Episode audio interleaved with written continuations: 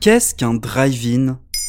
Merci d'avoir posé la question. Le drive-in ou cinépark en français est une sorte de cinéma en plein air accessible en automobile, où les spectateurs assistent à la projection bien inclinés dans leur siège et sans descendre de leur voiture. Souvent installés sur de grands parkings, les drive-in sont équipés d'un grand écran, d'une cabine de projection. C'est une intimité à l'intérieur d'une voiture qui pas du tout la même que, que celle qu'on peut vivre dans une salle de cinéma. On n'y vient pas seulement pour le film à l'affiche, mais parce qu'on apprécie surtout le service complet. Toute la famille est venue pour essayer le drive-in ciné là. Vous n'étiez jamais venu jusqu'à présent? Non, Non, c'est la première fois. On, est- on inaugure. Passé de mode pendant quelques décennies, le drive-in pourrait redevenir une pratique très en vogue.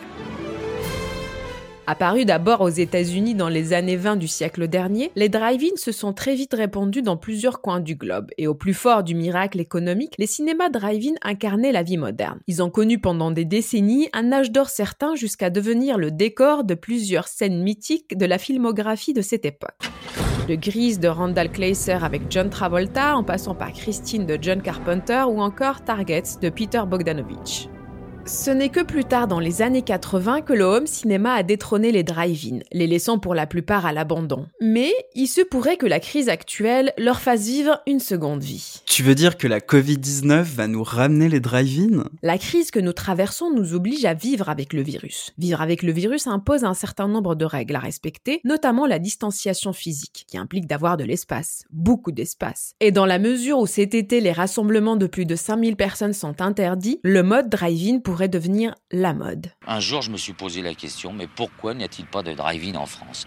Ainsi, et pour répondre aux objectifs du nombre de tests effectués par semaine dans le cadre des campagnes de dépistage massif, des antennes ont commencé à fleurir un peu partout dans le monde. Dubaï, Jérusalem-Est ou encore dans le sud de Paris, installées dans des parkings en mode drive-in. Mais les drive-in pourraient être davantage la bouée de sauvetage du secteur culturel qui, lui, reste encore confiné et pour une durée indéterminée. Hmm, C'est sûr qu'à mon avis, on n'est pas prêt de revoir de sitôt des comédiens s'embrasser sur un plateau de théâtre. Il faut savoir que le secteur culturel abonde 7 fois plus le PIB français que le secteur de l'automobile. Quand Robinson part, il part pas avec des grandes idées de poésie ou de récit.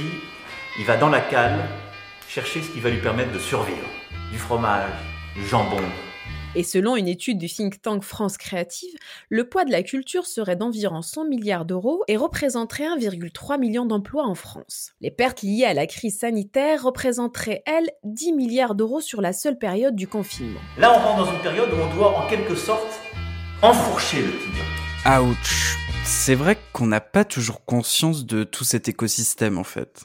Le secteur culturel sera le dernier à déconfiner. Le mode drive-in semble pouvoir être une solution alternative évidente pour les acteurs du cinéma. D'ailleurs, on parle déjà du Drive-in Festival de cinéma pour cet été, qui prévoit de sillonner toute la France jusqu'à l'ouverture des salles. Mais c'est agréable, on est en famille, on peut fumer, on peut parler, on peut commenter le film sans déranger les voisins. Mais il se pourrait que le secteur musical pour qui l'été est la saison des festivals lui emboîte aussi le pas, avec concert de klaxons et appels de phare en guise d'applaudissements. Mais c'est quand même pas très éco-responsable, encore dans la perspective d'un nouveau monde, de s'entasser dans des voitures pour voir un concert, non? Certes, face à cet intérêt soudain pour cette nouvelle forme de divertissement, des professionnels de l'événementiel pointent du doigt l'aspect écologique désastreux de ce type de manifestation. Ces dernières étant évidemment aux antipodes des idéaux d'une fête plus verte et plus durable. À noter que certaines mesures seront également de mise malgré le mode drive-in. Les voitures subiront elles aussi la règle de la distanciation physique.